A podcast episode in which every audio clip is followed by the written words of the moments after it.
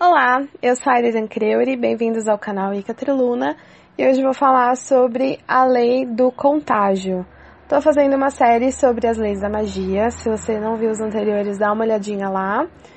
Coloca suas dúvidas, perguntas, se você tiver, que no final eu vou fazer um apanhado de todas as perguntas e fazer um vídeo para respondê-las, ok? Hoje eu vou falar da lei do contágio, que é o seguinte: essa lei vai dizer que se uma coisa já teve um contato com outra, é, essas coisas continuam a interagir e, e agir entre si, mesmo depois que o contato tenha cessado. Então, vou dar um exemplo bem básico. É, nós, seres humanos, estamos em contato com os outros o tempo todo, né? E essas pessoas influenciam a nossa vida direta ou indiretamente sem a gente saber porque nós já entramos em contato físico ou mental, psicológico com elas, né? Então, toda vez que nós temos um contato com alguém físico ou mental, aquilo vai continuar agindo em nós, influenciando e vice-versa, nós vamos influ influenciar a outra pessoa também. Só um adendo aqui, por isso que a gente leva tão a sério o sexo na magia, né? Nós somos, eu sou icaniana, acredito que vocês que estão assistindo o canal também são icanianos, e é, acreditamos que nada, nenhum relacionamento é casual, não existe essa casualidade, né? Tudo que acontece, a gente acredita, né, que todo tipo de contato, ele é realmente muito profundo. Porque qualquer pessoa que entra em contato com você vai deixar marcas em você e você na, nela, né? Não tô falando de nada muito, né, profundo e tal, mas existe esse contágio.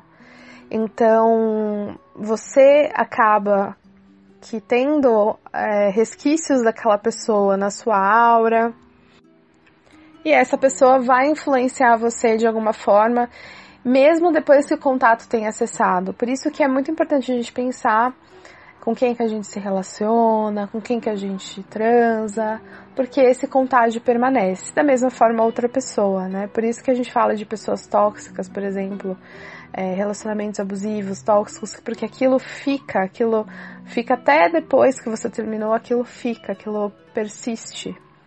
Outro jeito que, que é interessante da gente olhar a lei do contágio atuando, é que quanto mais intenso e mais frequente, repetidamente foi o contato, mais contágio e influência essa coisa vai ter em você ou nas coisas, enfim. Então, quanto mais, entendeu? Quanto mais, por quanto mais tempo durou esse contato e com, com mais intenso ele foi, mais marcas essa pessoa, ou essa coisa, ou esse feitiço, ou esse objeto, vai durar, o efeito vai durar e tudo mais. E também, naturalmente, se você tiver partes é, da pessoa, tipo, agora falando da magia mais é, forte, né? Porque quando você tem, por exemplo, unha, cabelo, sangue, esse tipo de coisa que vem do corpo da pessoa é realmente o maior tipo de link de contágio, né? Então é onde o contágio realmente é forte, porque a unha ficou na pessoa, fazia parte da pessoa, cabelo, sangue é parte da pessoa. Então qualquer tipo de magia com é, elementos do corpo são realmente muito fortes. Por isso que é muito forte o trabalho com o sangue menstrual, quando você faz um trabalho é, de autoconhecimento mesmo, com o seu próprio sangue menstrual, você tem aquele seu altar menstrual, você trabalha o sagrado feminino, a sua feminilidade, os seus hormônios, você está sempre em harmonia com o seu, com os seus ciclos. E isso traz um, um benefício muito grande, porque você está trabalhando com um objeto que teve contágio extremo com o seu o seu mais íntimo ser, né? Então você está realmente lidando de dentro para fora, certo? E também vale para é, a gente sabe que tem gente que se aproveita dessas leis da magia e usa elas para benefícios não tão para benefícios não para fazer coisas não tão benéficas, né? E por que, por que que funciona? Porque é muito forte. A lei do contágio, ela é muito forte. E o contágio permanece mesmo depois de muito tempo tendo separado o contato. Então, é, essa é a lei do contágio e qualquer coisa que teve contato com aquilo que você quer alterar vai ser válido para que você consiga alterar aquilo. Então vamos pensar nas magias de cura.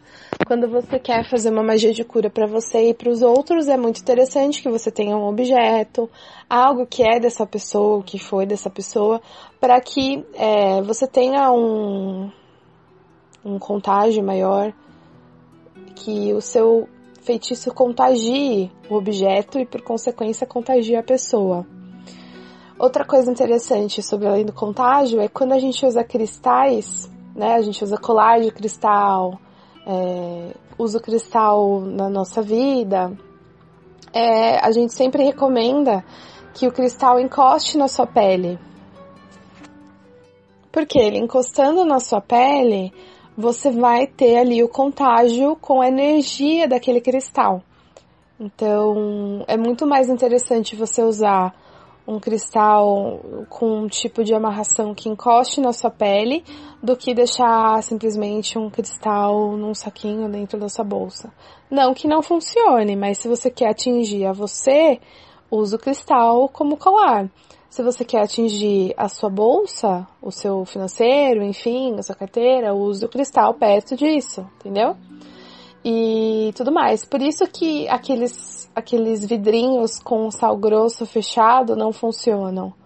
Porque ele tá fechado, ele não tá tendo contato com você. Não adianta você usar ele no pescoço, não vai adiantar nada. O contato com o sal é banho de sal grosso. Você quer, você quer ter o contato com sal? É banho de sal grosso, tocando na sua pele. Lembrando que o banho de sal grosso não pode ser da, da cabeça aos pés, tem que ser do pescoço para baixo, porque você tem que proteger seu chakra coronário aqui de cima. Não pode ser, o, o sal grosso não pode pegar aqui porque vai deixar aberto, então esse aqui não pode, tem que ser do pescoço para baixo, ok? Dúvidas que vocês tiverem, comentem, né? Postem aí essas dúvidas nos comentários e até a próxima lei. Blessed be.